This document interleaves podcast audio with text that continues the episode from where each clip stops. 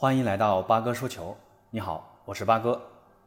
昨天东京奥运会的足球项目正式拉开了帷幕，咱们的铿锵玫瑰中国女足首战零比五不敌巴西。昨天的比赛时间呢是北京时间下午四点，估计很多球迷也都看了央视的直播。过程呢我就不细讲了。八哥的两个感受啊，一个是女足的运气太差，另外一个呢就是巴西女足的老将是真多。咱们全场有四次击中门柱，但凡有一个往球门里面弹，我相信结果不会是这么惨的。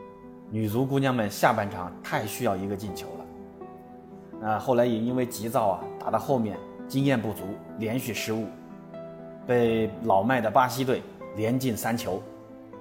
咱们再看看巴西的这些队员啊，三十三岁的芭芭拉·埃利卡·塔米雷斯，三十五岁的马塔·布鲁纳。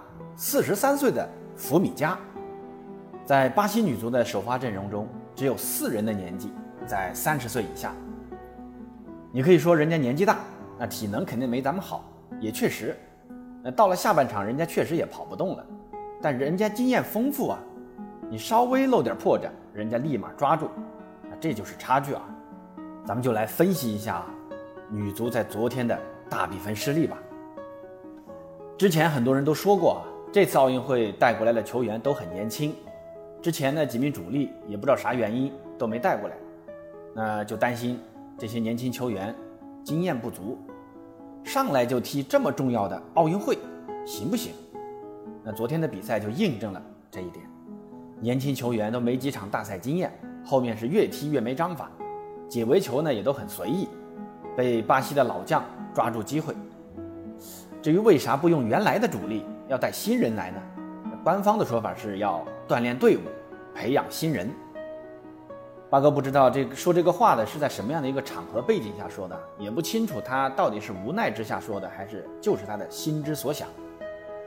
但从结果上看，哪有在这么重要的比赛来锻炼新人的？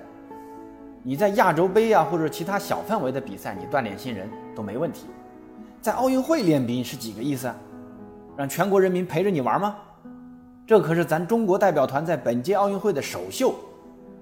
再来结合一下昨天那个新闻啊，据报道说，上海女足的唐佳丽正式租借加盟英格兰的热刺女足，这就很耐人寻味了。之前不带人家唐佳丽玩，是因为人家受了重伤，这一个月没到，热刺就租借了受了重伤的唐佳丽。这热刺傻吗？人家体检部门是被裁了，还可以随便租借个受伤的？那这到底是战术需要呢，还是其他的什么原因？如果不是战术方面的原因带来的换人，那真的有必要靠牺牲成绩来实现其他的目的吗？八哥不知道啊。那再来说说主帅贾秀全，贾指导是出了名的严格，这钢铁直男一个啊。那这次奥运周期呢，一直在练体能。那昨天的比赛其实看到了效果，面对实力比自己强大的对手。光靠能跑，肯定还是不够的，还是需要有针对性的战术。当然了，这个八哥有点马后炮啊。呃，其实昨天的比赛呢，上半场的换人啊是有些效果的。那整个上半场，贾指导可能想立足防守打反击，整体呢较为收缩。但不要忘了，这个阶段巴西的队员啊体力还可以，很快就打进了两球，领先了。到了下半场，咱们落后，这运气又差。几个必进球呢都中了门柱，这心态就更急了，就大举压上。那这时候体力不支的巴西当然希望你这样全力防守就行啊，这样踢省体力啊。所以出现了咱们和对方各打了四十五分钟的好球，但咱们大比分失利的局面。那最后这场失利呢，也不能全怪咱们的女足姑娘们啊，经验不足，需要磨练是事实，而且拼搏精神也看到了。关键球员呢也逐步在成长，呃，昨天呢也陆续看到有很多球员在足协的安排下出国深造啊，哎，让咱们继续为女足加油吧。不过这场比赛的大比分失利给咱们女足出线带来很大的不不确定性了。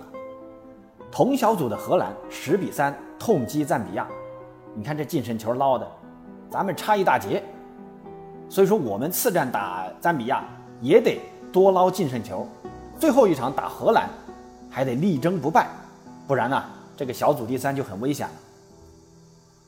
好了，今天的节目到此结束，咱们下次节目见。